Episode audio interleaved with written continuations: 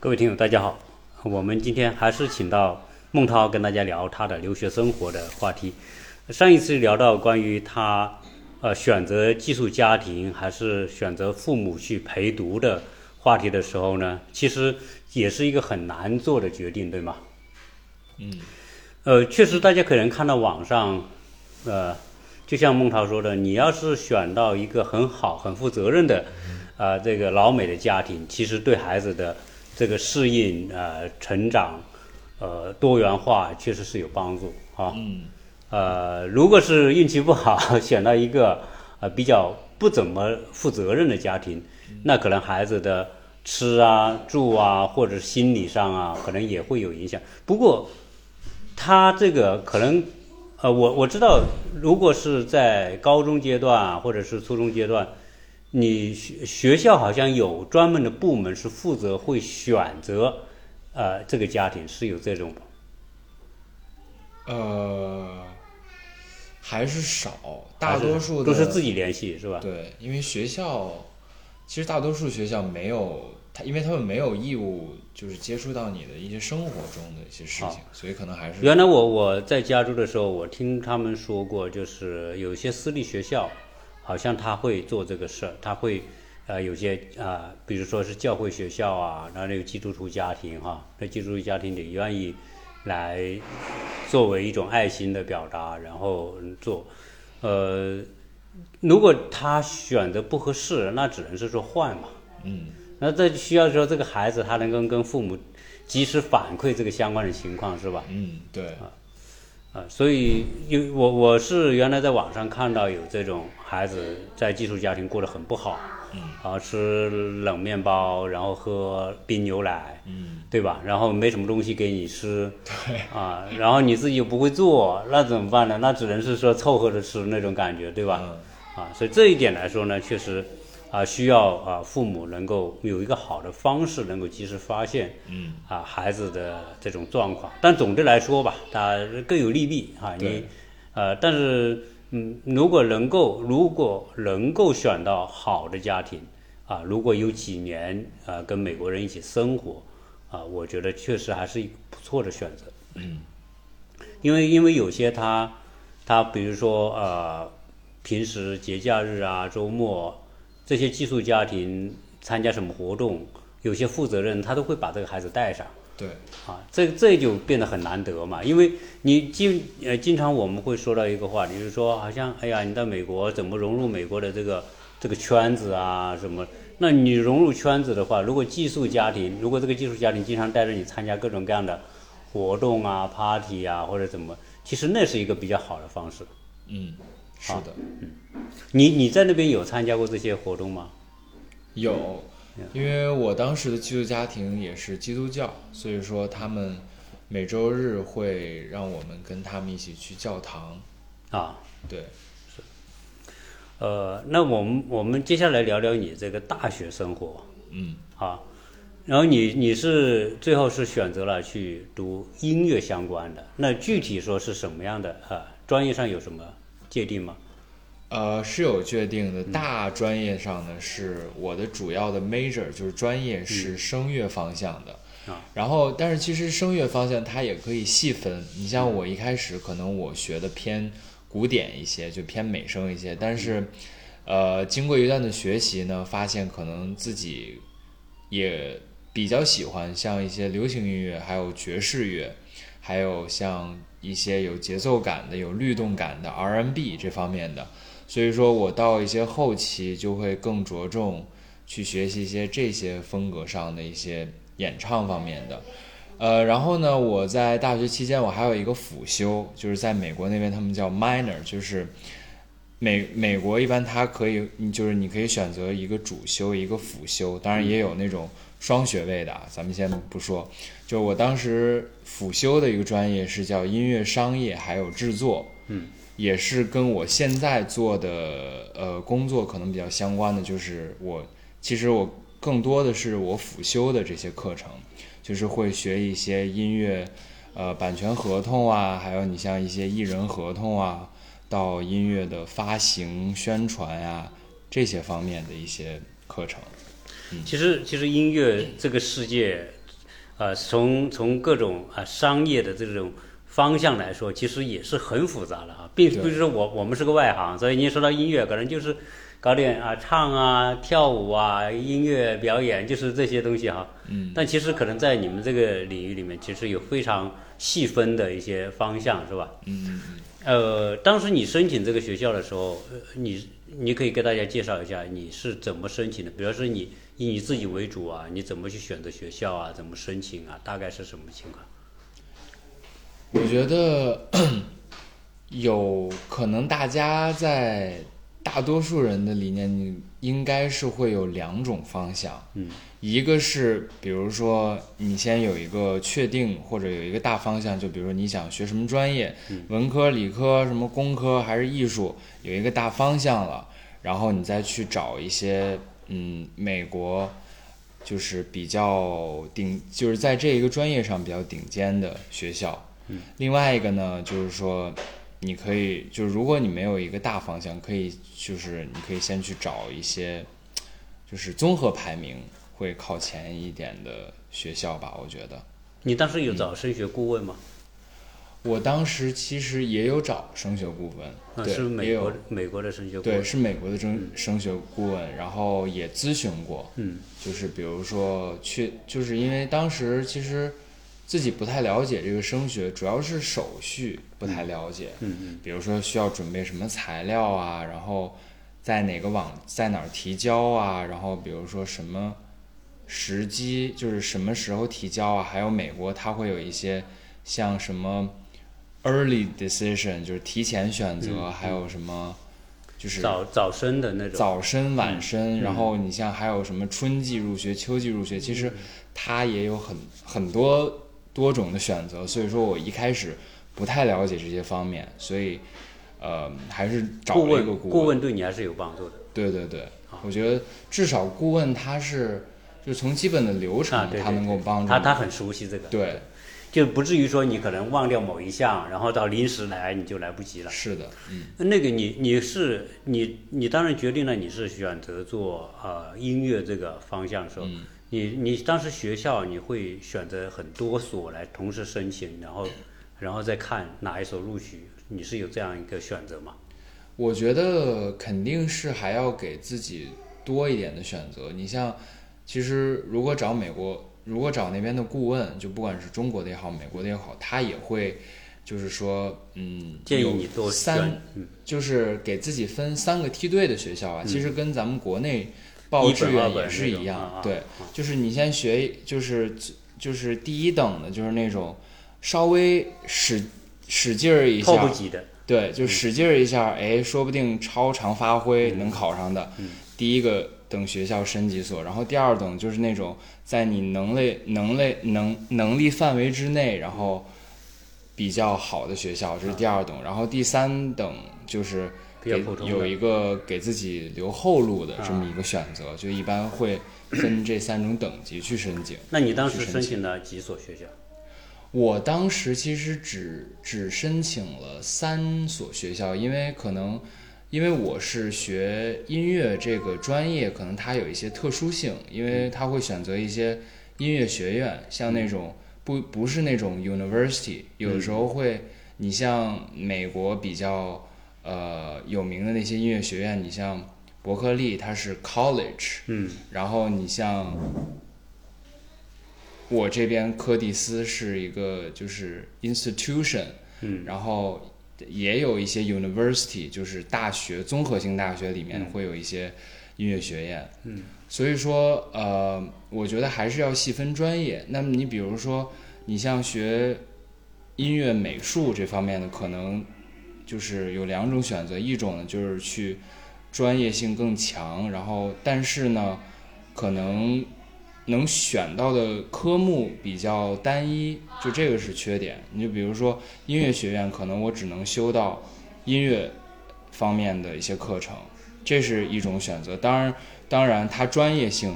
专业，呃，它在专业上面肯定也是会更强的。嗯、另外一种选择呢，就是我觉得你可以选择一种就是综合性的大学，就是、呃，综合性大学里面的一个学院，就比如说我选择某一所大学里面的音乐学院，这种情况下呢，我觉得，呃，就是如果比如说像我，我就是平常我还有一些什么其他方面，比如说我还喜欢摄影，我还喜欢。呃，这个这个数学，那如果我在音乐学院里，我就接触不到这样的类型。那如果我在一个综合大学里面，我就可以修到这些类型的课程。是所以这是两种选择，我觉得。是那个呃，这个呃，关于选学校的，如果是专业性专业性的院校啊，比如音乐院校或者是美术院呃是艺术院校啊，这这种呢，它的专业范围设的课程，这个学校能够提供的课程是有不同的啊。如果是有限的，对有限的会这么综合性的学校，比如说综合性学校里面，呃，UCLA 对吧？嗯，就是呃加州大学洛杉矶分校，它是一个全美国可能 top 十、top 十五的这个这个学校，呃它是综合性的大学，而且是公立大学，嗯，所以它有很多很顶尖的专业，比如说计算机啊，或者是艺术啊，或者是什么，对吧？嗯啊、也有商科啊，总总之吧，它科目很多。那如果你比如说你是考艺术专业，你考到洛杉矶有表演啊，有什么的那种，那你你可以，如果你同时又对商业感兴趣，你可以选 UCLA 的这个商业课程，嗯，啊，它都算你的分，对吧？呃，但是有些学校呢，我看美国，比如说呃罗德岛设计艺术学院，啊，在美国呃设计界是很有名的，那他会跟呃布朗大学啊、合作，就是说你你考进罗德岛设计艺术学院，嗯，其实你就有资格去布朗大学选课，嗯，啊、这个呃，布朗大学也允许你去去罗德岛和设计学院学课啊、就是这种美国也有很多这种学校，正好这两个学校，一一般情况下这两个学校，第一可能都是在一块儿，离着近。哎、都就可能就是隔壁。对，那第二呢，可能就是说他们水准也相当，就是你进去的学生的水准啊、素质啊、要求啊，其实也是相当。嗯，啊，所以，但是综合性大学当然也有呃艺术专业，你要哈佛大学，哈佛大学就有设计学院，是对吧？那哈佛大学设计学院，呃，其实呃，如果你是学设计专业，考哈佛大学，这需要一些条件，比如说你的综合素质就特别高，嗯，因为它是按哈佛大学的标准，比如说 GPA 的成绩，嗯，你可能最少要四点二、四点三，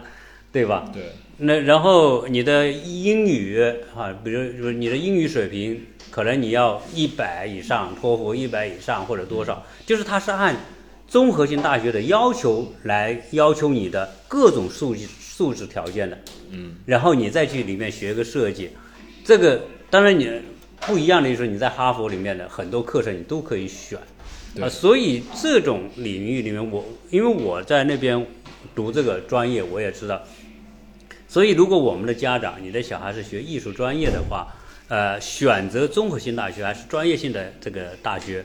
其实这里面要根据孩子的情况。如果你孩子真的是学霸，你你平时成绩也很好，英语也很好，那你能考哈佛设计学院，那当然牛逼，对吧？毕不毕竟你是哈佛毕业的嘛，对吧？但是你像，呃，那个那个卡梅隆，呃，卡梅隆大学，对吧？嗯，卡梅隆大学也是美国呃前十的大学，它也有设计专业，呃，但是你也得按照卡梅隆的录取要求，嗯来提供你的成绩啊各方面，所以很多人就进不去。所以他只能是选择专业性的，所以这里面还是根据自己的情况选选择专业性的来说，他可能对 GPA 的要求就没有那么高，可能可能你去哈佛要四点二，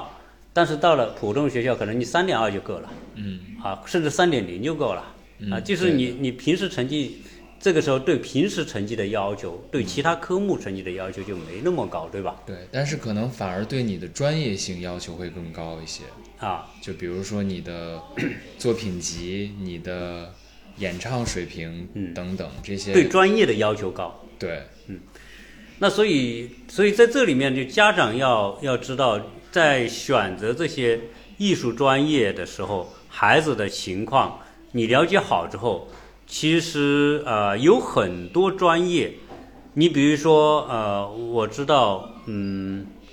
像动漫专业、设计专业里面哈，动漫专业，你像罗德岛在美国是基本上排前一、前二、前三的这种，但是它的动漫专业排的并不靠前，有可能动漫专业排到第八、第九了。嗯啊，所以这个时候，我我一直会建议大家，就是说选先选专业排名，嗯，再选学校排名，是不是这样？大多数情况下我觉得是这样的。啊，对，也有一小也有一小部分情况就是可以考虑，呃，可能综合排名靠前一些的，啊，就是在你的孩子，呃，这个就是学习的专业可能规划不是那么明朗的情况下，我觉得这个情况下可以先考虑一下综合排名。嗯，对，是，所以所以这个选学校呢，确实是要根据孩子自身的情况。那你在那个大学学这个音乐课程，我看经常会有参加各种表演，就是你在大学期间有参加什么样的一些社团活动啊，包括你交朋友啊，你你在大学是怎么来利用这四年，啊、来建立你的朋友圈，建立人际关系这方面嗯。有什么建议？你是怎么做的？嗯，我觉得在美国大学期间，首先肯定是你对你的专业上的学习，肯定你是要努力下功夫，不然你来上学是为了什么呢？对吧？然后其次呢，我觉得很重要的一点，肯定就是拓展你的这个呃社交圈子，因为呃，就是将来你步入到社会，你的大学同学，我觉得很多的大学同学还是对你将来走向社会之后。呃，会有一种人之人际关系一的种资源。对一种资源，也有可能会对你，就是将来说不定谁跟谁就有可能合作，比如说一起创个业，或者合作一起搞一个项目，嗯，说不定合作伙伴就是你的大学同窗，对吧？嗯嗯我觉得这种情况是比较常见的，所以我觉得在大学期间，呃，做好一些人际关系的管理是比较好的。当然，呃，就选择这个人际圈也很重要，就不能跟一些坏孩子去玩到一块儿。嗯嗯，然后另外呢，我就觉得在大学期间多参加社团活动，因为其实呃，特别是美国的大学期就是社团是很丰富的，可能有各种，特别是如果就是你考到一个综合性的大学，可能有各种各样不同的社团。我觉得你一个是就是也是为了丰富自己的大学生活嘛，我觉得。你不然的话，你每天除了学习，除了在学校学习、图书馆学习，就是在家学习，你每天过着三点一线的这种生活，我觉得你的大学没有生活太多人际关系。对也也不会，一个是人际关系，另外一个我觉得也挺枯燥的，嗯，对，因为毕竟大学也是你人生的一部分嘛，对吧？也不能说，嗯，就什么都不干，除了学习，我觉得，就是在美国，如果你要经营人际关系来说，就取决于你的主动啊，因为因为从初中初中开始好像就开始走读了，嗯呃，然后高中是绝对就是跟大学一样的，就是没有固定教室，没有固定班主任，其实这些都没有，对吧？你大学你也没有固定的教室，也没固定的班级，嗯可能可能就是因为这个课啊大家凑在一起，但上完课大家就各奔东西了，很少有时间说，哎、大家上完一堂课之后，课后再去聊什么天啊什么，这种概率几乎没有，对，对吧？所以你在大学要建立稳定的人际关系，你就只有在社团社。团，你社团里面，比如说，呃，你一个学期下来，你可能大家聚在一起二十次或者多少次，这些人是相对固定的。对，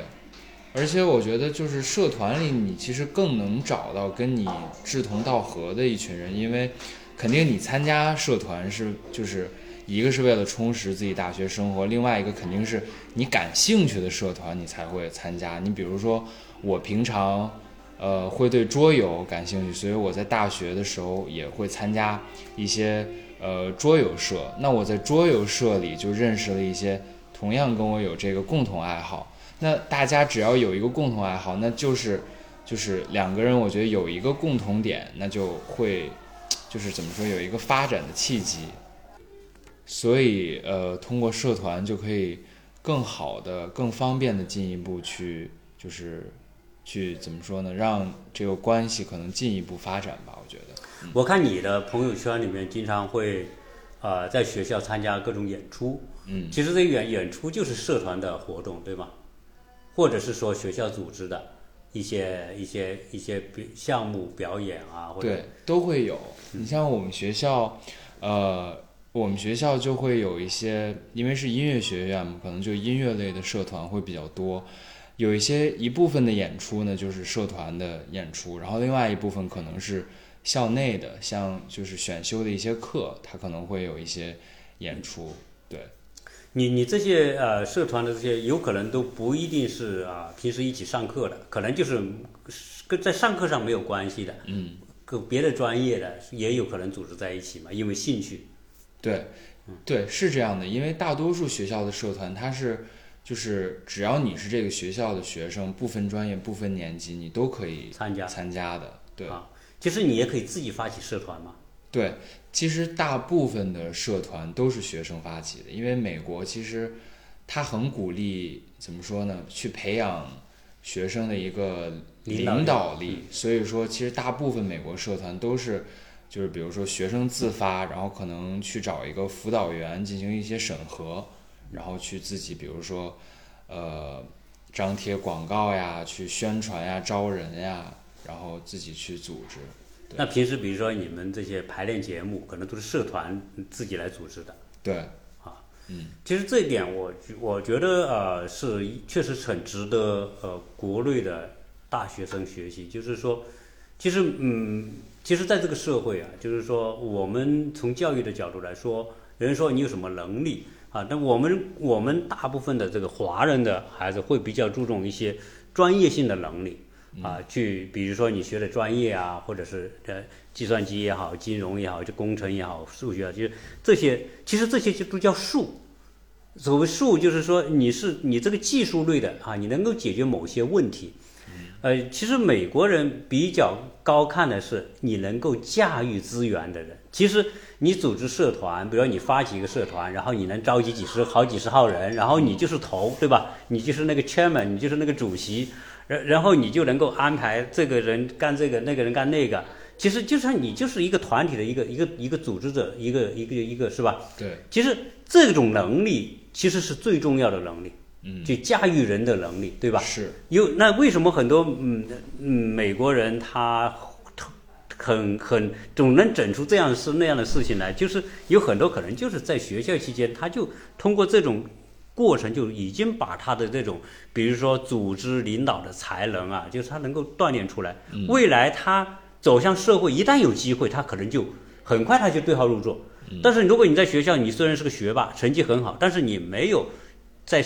这种社团组织领导人的这样经验的时候，真的有机会来了的，你你也不敢上，嗯，而他他可能成绩没你好，他上了，然后最后你专业能力很强，你就变成他下面的某一个技术配合的技术人员去帮他解决他的某个问题，嗯他可能不需要懂这个东西，但是他懂得用你就行了，嗯，大概是这个道理吧。对啊，所以说现在嗯就好多人说一句话，就是在社会中行走，光靠一张嘴就能够吃遍天下，其实也是有一些道理的。嗯啊，对，其实当然你也得有就是真本事啊，就是，但其实是其实一那个嘴能够哈、变成一种你的你的这个沟通能力能变成一种资源，其实这后面有很多东西哈、嗯，就是你能够说服一个人加入到你的团队，为你卖命，就像马云似的，对吧？ 能把蔡崇信从投行那么牛逼的这个这个人，那那人家加入马云的时候，他的财富比马云多得多。嗯啊，那个时候可以说他可以俯视马云，但是，哎，马云就是有这样的组织能力，对吧？这就这就叫本事。啊对，所以在大学，因为我原来一直讲啊，就是说如果去美国读书的话，我我个人是建议，就是除了你要上好课，那有成绩之外，其实，呃，你经营好你跟同学的关系资源，嗯，啊，像你刚才讲的，说不定什么时候，哎，别人给你提供一个信息，提供一个机会，提供一个介绍，啊，这个还是不一样。美国人其实也看关系，对吧？嗯，对，到哪儿其实全世界都是要看关系的。嗯，啊，所以呃，我们我们在聊到美国的时候，那当然呃，我我想问到就是说你你你因为你是 F 一在美国读的嘛，是吧？嗯对，然后你 F 一到了，然后你回国，你接下来还打算去去美国读硕士？呃，我接下来是可能明年或者一四，就是一四年、一五年，我准备再去读一个硕士。然后呢，就是因为我现在在做一些制作，然后软件相关的一些工作嘛。然后我觉得就是，呃，研究生这个东西，我觉得就是硕士、研究生这个东西不是百分之百必须，但是我觉得你如果继续选择往上读，肯定是要有你自己的目的。那我觉得可能在软件技术方面上，我现在可能还需要一些加强，因为之前在学校中可能没有很多的去了解这方面，所以我想，比如说再修一个这方面专业的硕士研究生，这是我目前的一个规划。哎，你有没有一些建议啊？因为我看现在在美国读这些学，其实你是有，它是对科目也是有要求的哈。比如说，你有一些是属于必修的专业嗯啊，比如说我我我知道它，比如说历史 的，嗯啊，你说艺术史对吧？，对你是你是音乐艺术史，对这种音乐方面的，这是必修的，是啊这种古课典音乐史肯定这种课是比较难的，对吗？对历史方面的，这还是挺难的，因为和它很多，你像人名儿、地名儿、数字、年代，好多这些是比较难学的。就是你他会给大量的材料让你去阅读。对对对，啊，那这种阅读你会觉得你花的时间多吗？肯定是会花费一定的时间的。哦啊，呃，同时，比如说他也要学呃美国历史、世界历史，有这嗯些课程吧？有这一类的课程，对，啊所以其实我我说这个是什么，就是说，呃，如果你是去美国读书，其实啊、它也像我们国内一样，有一些属于必须的选修课，你得去完成。对，而且你要是你要是没完成的话，那同样会选会得到一个挂科，或者就是吧？如果你就挂毕不科，了业呀，必修课你挂科了，就你毕不了业了呀，你就必须得重修啊。对，那那所以很多你看，如果是如果是没有身份，如果你是 F 一的，假如说呃，你按理来说你四年学完啊、呃修完一百二十个学分，嗯，但是呢，有一科或者两科是属于必修的，嗯，比如历史啊，你挂了之后，那你其他都完成了，你还是毕不了业，意味着你有可能你还得拿出一个学期对专门来修完这个课，嗯，对吧？对，啊，所以这样一来就变成什么？变成你花的时间很多，当然这个成本也不会低，因为对你你哪怕你修一门课，你也得在这待个半年。是的，嗯，所以，所以这个在在美国读书呢，就是说如何能够顺利毕业啊，尽量不挂科。你这方面有什么建议吗？对于我这方面的建议就是一个是你是没有挂科嘛，对吧？我其实我想想啊，呃，我是大一的时候差点儿挂过一个科，然后最后是跟老师就是聊了聊，然后老师给我过了，最后对啊所以就等于说没有挂科。对啊，我其实觉得这方面的话，一个是你就是得好好学，这个是谁都给不了建议，谁都嗯帮不了你的。另外一个就是可能选课可能会有一些技巧，嗯那么比如说你这学期可能必修课任务很重，比如说有一些历史类的，或者有一些呃比较难的必修课。那相对应的，可能选修课你可以稍微给自己选一些轻松一点的，就是可能不需要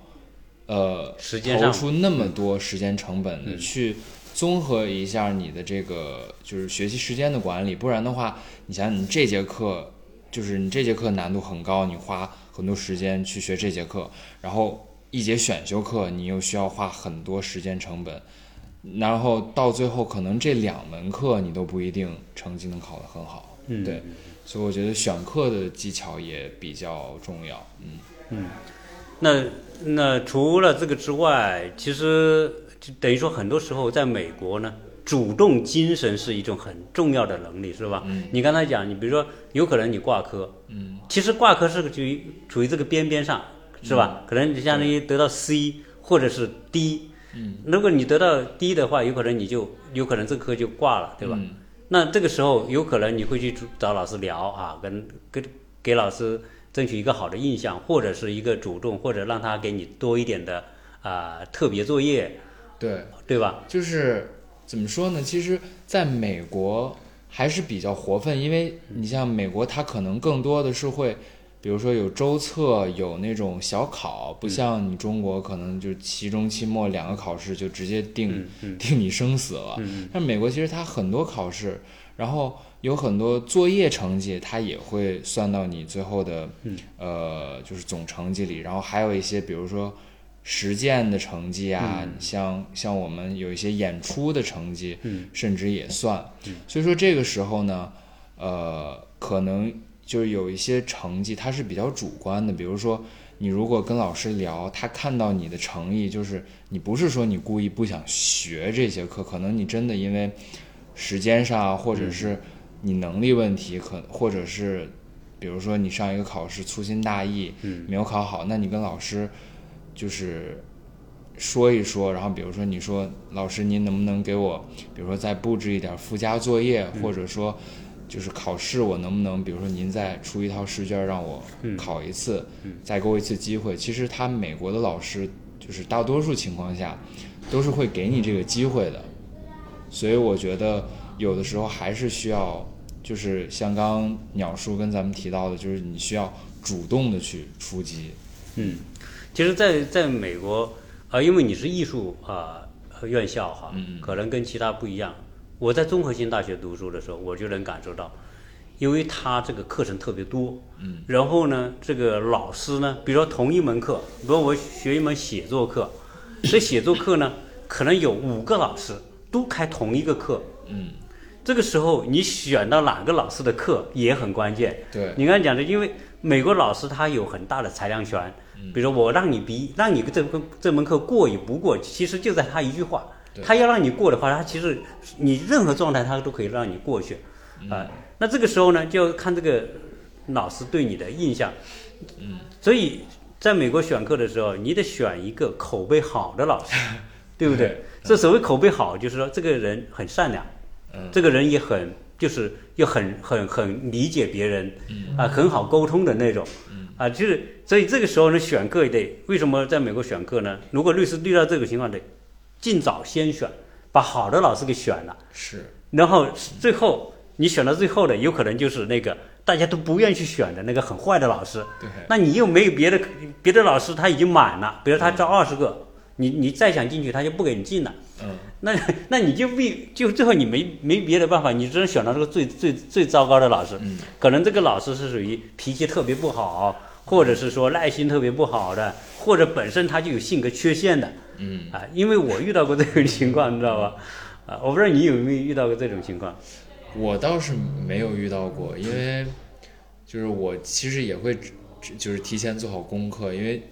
其实大多数美国像一些常春藤还有 top 级别的院校，它有专门一个网站上，然后你输入这个教教授的名字，它能搜到这些评就价是有打分打啊，分然后对会有学生给他们的评价。完了之后，另外一个就是你可以就是跟你的就是怎么说学长学姐啊去去去聊打一听聊，对对对听打听，对特别好玩啊。还有一个特别好玩的就是，我记得就是美国选课，它会在一个时间，就是说，比如说这周三早上八点、嗯那个选课系统开始，然后你知道就是特别疯狂，就是平常。都那种喜欢睡懒觉的人，然后，然后比如说这周三八点需要选课，然后就为了选那个好的老师，因为美国选课一般都是就是你可以提前把你想选课的选的这节课加到你的那个呃网站上，然嗯后之后到选课的那一天，你去点那个确定就是嗯预约，然后你才能选成功，一般是这个流程。嗯所以说，就好多同学就是比如说周三早上八点选课，就是。早早，比如七点半或者甚至更早就起来，然后等着那儿，嗯然后就到了八点准时，就看就拼手速，啊看谁能抢上。对然后你抢不上那个好的课，你就没办法。对呀、这个这个很重要啊！就是如果去美国读书的话，你把这些潜规则都弄清楚了，其实你可以少吃很多亏嗯，啊、因为你遇到个坏老师，他折腾死你，他他不停的给你给你给你加作业呀、这个那个的。但是你遇到个好老师，可能你很轻易的过。其实这里面，其实你说是投机取巧吧，其实我觉得也不算，这是一种适应能力，就是你你你能够预先了解这个环境，然后呢，你找到一个最主动的这样一种一种方式，嗯，去避开一些让你陷入困境的某种那种东西啊。是的，其实这个我觉得本身就是一种生存能力，对啊，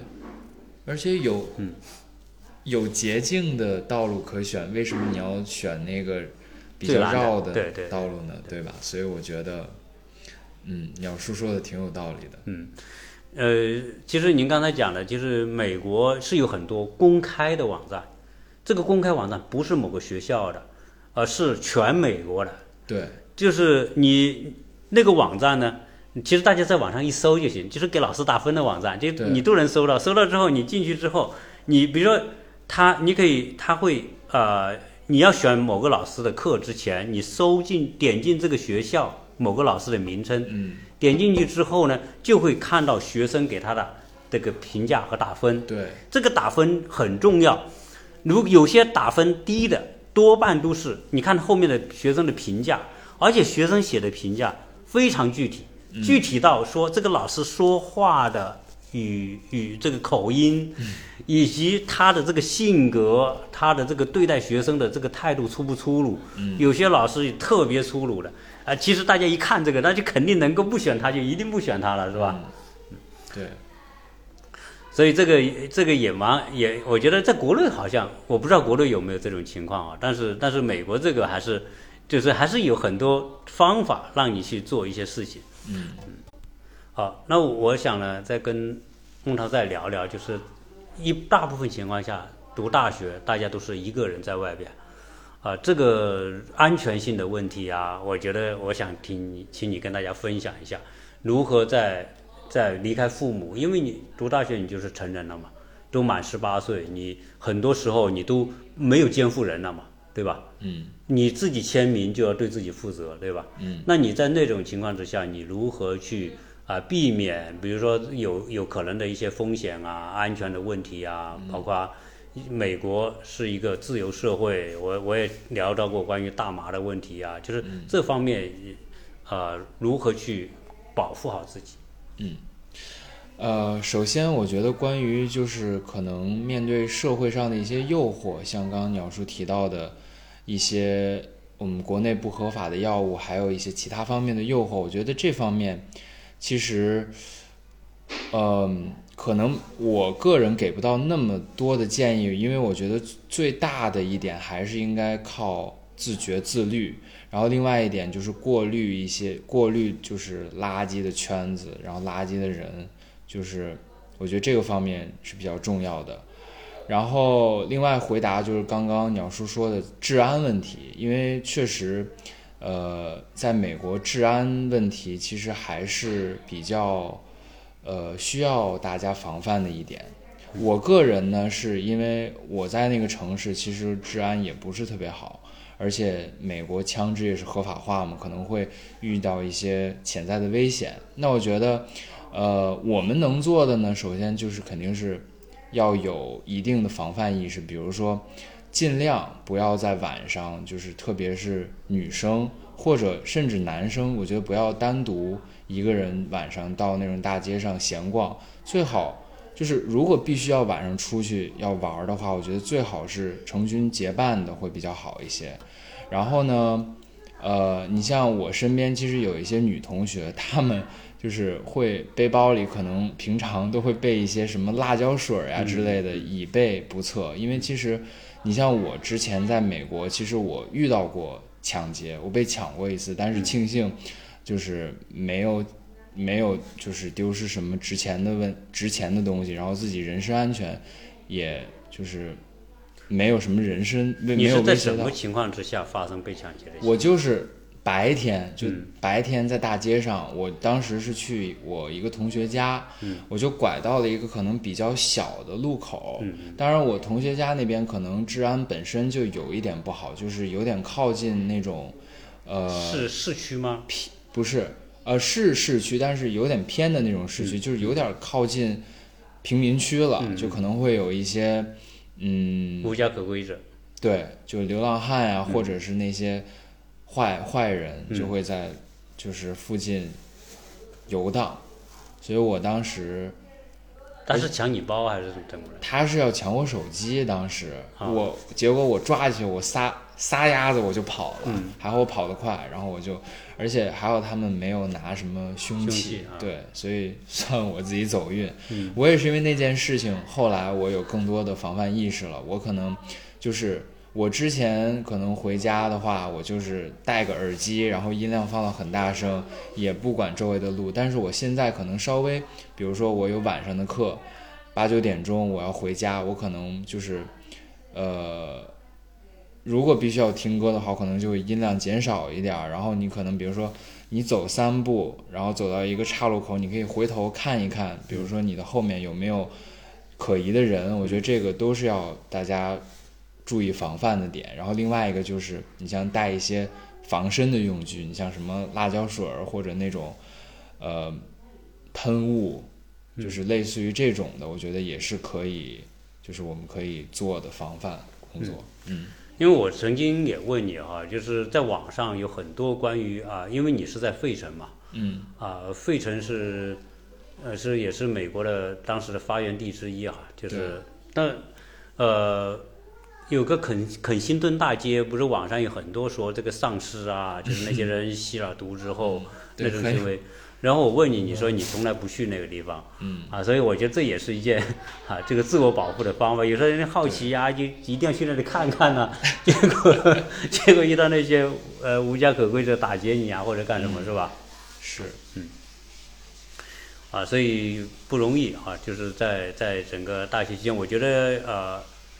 我觉得你你自己怎么总结你这个呃，在那里读书，特别大学四年过来啊，你你也没有父母陪着，就一个人在那边，啊、你你对自己是什么一个评价？你或者你给大家有些什么其他的建议没？我觉得我自己的就是我自己适， 就是在那边生活的时候适应能力还是挺强的，因为就是特别是高中的时候刚过去，一开始，呃，在不能很快的融入到那个环环境的情况下，你是会就是心理上也会有一些，呃，怎么说呢，抑郁或者是自闭，所以我觉得你作为作为一个高中生，其实。呃，一方面呢，可能就是需要自己自己对自己心态的一个调整；，另外一个，我觉得父母对孩子的一些关心呀、呃，或者是一些比如说照顾啊，我觉得也是很重要的。就是对，因为高中就青春期，其实父母对孩子身心的影响，我觉得也挺大的。所以虽然不能在，就是如果就是比如说要孩子出国留学，就一个人出国留学，虽然父母不能在身边陪着，那比如说你平常，比如说周末可以跟孩子，比如说视频通话沟通沟通，我觉得其实是有效的。嗯，另外一个，我觉得我在美国留学这段期间最大的收获就是对。呃，就是接触到了，可能接触到了更多的文化吧，因为呃人嘛，我觉得接触到更多的文化，接触到更多的习俗，那你的眼光，你的这个这个这个这个格局就会更大，所以我觉得这也是我在美国留学期间学就是比较大的一个收获。嗯，好，那么关于啊、呃孟超的这个留学的这些话题呢，我我觉得很高兴啊，跟他也聊了这么多啊、其实很多很多细节呢，可能今天也也没有办法去聊啊、未来如果有机会的话，我们再请孟超来聊聊这个相关的啊、留学的一些细节。啊，因为这里面在留学生活当中有很多东西，如何让自己，因为有很多孩子在国外一个人面临压力，面临着这种不不不太容易融合的社会环境的时候，如何调整好自己的心心态，让自己能够能够平衡。啊、如何在内？我知道他还是会养些猫啊，然后，其实这些都是虽然是说好像看起来很细节的东西啊，嗯，但是但是这些方法应该对你来说，啊、对你的这个这个学习啊、生活，包括你的心心情啊，是不是都有影响？肯定是会有影响的。嗯，这都是调解的一种，就调解的方法之一，都是，我觉得，嗯其实我我确实觉得好多很多留学生都养养这些小动物，而且养猫的多，嗯，是吗？因为养猫好打理嘛，你不像养只小狗，你你每去天还得遛，可能没那么多时间去照顾。养猫的话，可能更多的就是也不用你那么操心，可能就是一个陪伴吧。因为特别是大多数呃，就是自己可能租房子的一些小伙伴，可能比如说周末呀，可能确实是会有一些孤独感，而且家家人朋友很多，就只身一人来到一个异国他乡，可能会觉得有一些孤独和无助。那其实这个时候有一个小动物在你身边，还是会有给给还是会给你带来一些慰藉的。嗯，因为我们在美国得到的第一只猫就是留学生，他他到时间要回国了，哦然后要找一个家庭，然后我们就得到了那只那只小猫。啊嗯呃，所以有很多方法吧。就是我我想呢，就是出国留学啊、不要想的是完全都是一切都是很美好，嗯啊、一一定有很美好的地方，要不然你也不会去，对吧？对大家也不会去。但是呃，在它美好之下呢，也有很多东西是是可能有有有美中不足的地方。嗯啊，我们刚才讲了，你晚上都不让出去，对 吧？你在中国哪有这种可能性呢？中国大部分情况之下，你随随时十二点晚上十二点，你都不管男孩女孩，你都可以邀上朋友出去玩，对吧？嗯但是在美国就是绝对是不可能的哈、啊，就是这种风险也不要去冒。对啊，其实美国晚上十二点也没什么可玩的，说白了，嗯，对吧？美国人像餐厅，基本八九点全都关门了。嗯，对，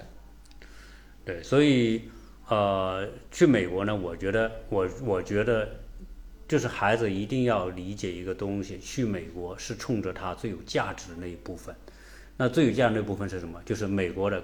高等教育里面有很多方面是做得好的。其实我们去是冲那个东西去的，对，而不是冲其他的东西。嗯，啊、你如果你学习能力够强，呃，父母花那么多钱，其实任何一个留学，我相信花的钱比在国内一定要多很多学费。对那你去那里，如果你还仅仅是为了吃喝玩乐，我觉得就没必要去。嗯啊、如果你是说我有一个目标，我想学到什么东西，我想让自己有有有有提高、有成长，嗯，啊、我觉得啊、呃那就去学别人好的方面。嗯啊，这个这个我想啊、一定要很清楚。